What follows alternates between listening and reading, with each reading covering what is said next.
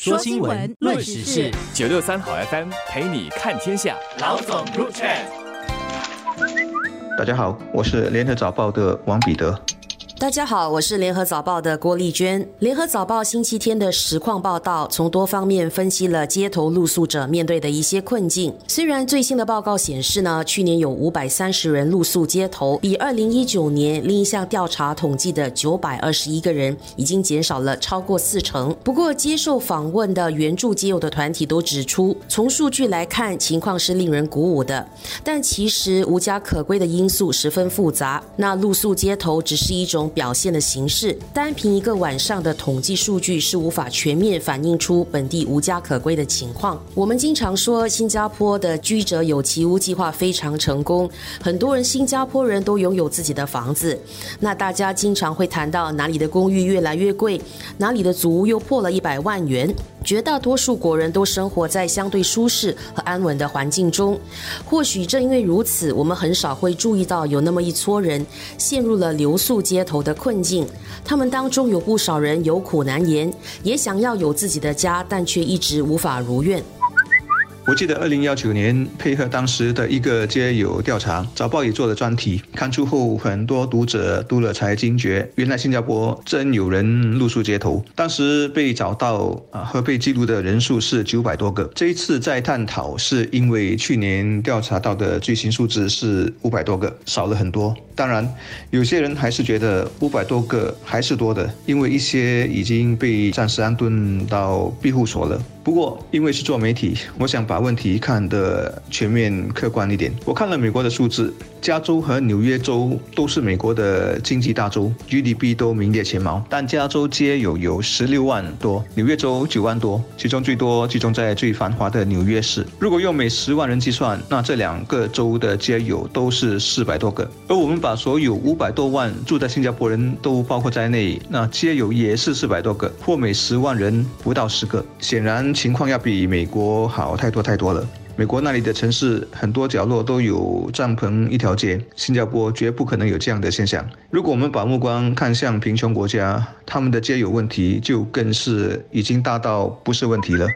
晚上在外头睡觉得忍受些什么呢？我能想到的是坚硬的椅子或地板，下雨时的湿冷环境，或者这一阵子难受的高温。睡到一半，身边可能跑出一只老鼠或蟑螂。另外就是安不安全的问题，以及路人异样的眼光。这些滋味我只能想象，但到底有多糟糕，真的很难体会。其实没有家还不只是睡觉或安顿的问题。我们星期天专题的题目“人无家可归，心无处安放”，后面这句才。还是一个人最凄凉、最绝望的处境，所以里头有一个受访者个案让我特别的钦佩。她是一个叫祖莱家的马来女子，人生起点很低，小时候父母离异，和弟妹先是寄人篱下，然后沦落到在祖屋底层睡了两年，洗衣去洗衣店，冲凉用巴萨的厕所，读书做功课，当然也在祖屋底层。因为是姐姐，自己有一餐没一餐，还要确保弟妹有东西吃，后来才有机会住进租赁祖屋。想这样的环境，学习路肯定不好走。他从公交院读起，然后读理工院，绕好大一圈才考上大学。我想很多的人自己从很不堪的童年走了出来，大概都不想再回头去看，去天天提醒自己吧。但这个过来人不是这样，而是毕业后当了社工，并且现在主要在帮无家可归的人。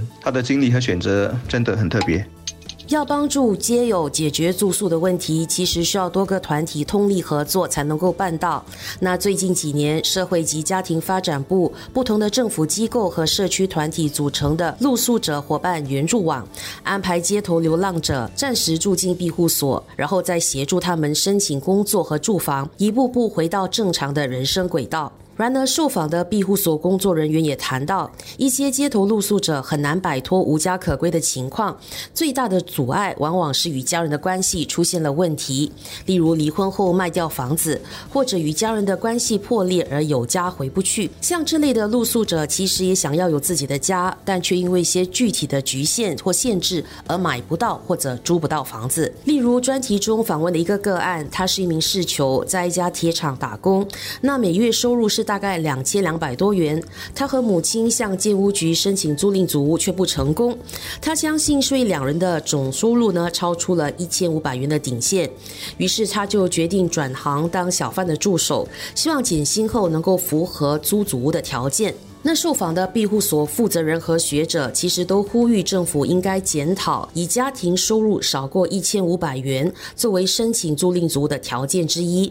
这个收入水平是在二零零三年制定的，而这二十年来物价和工资水平等等已经显著的上涨，那也就应该相应的调整这个收入的条件。街友当中，一些是无家可归，一些则是有家归不得。总之，露宿街头只是结果，或者是一种表征。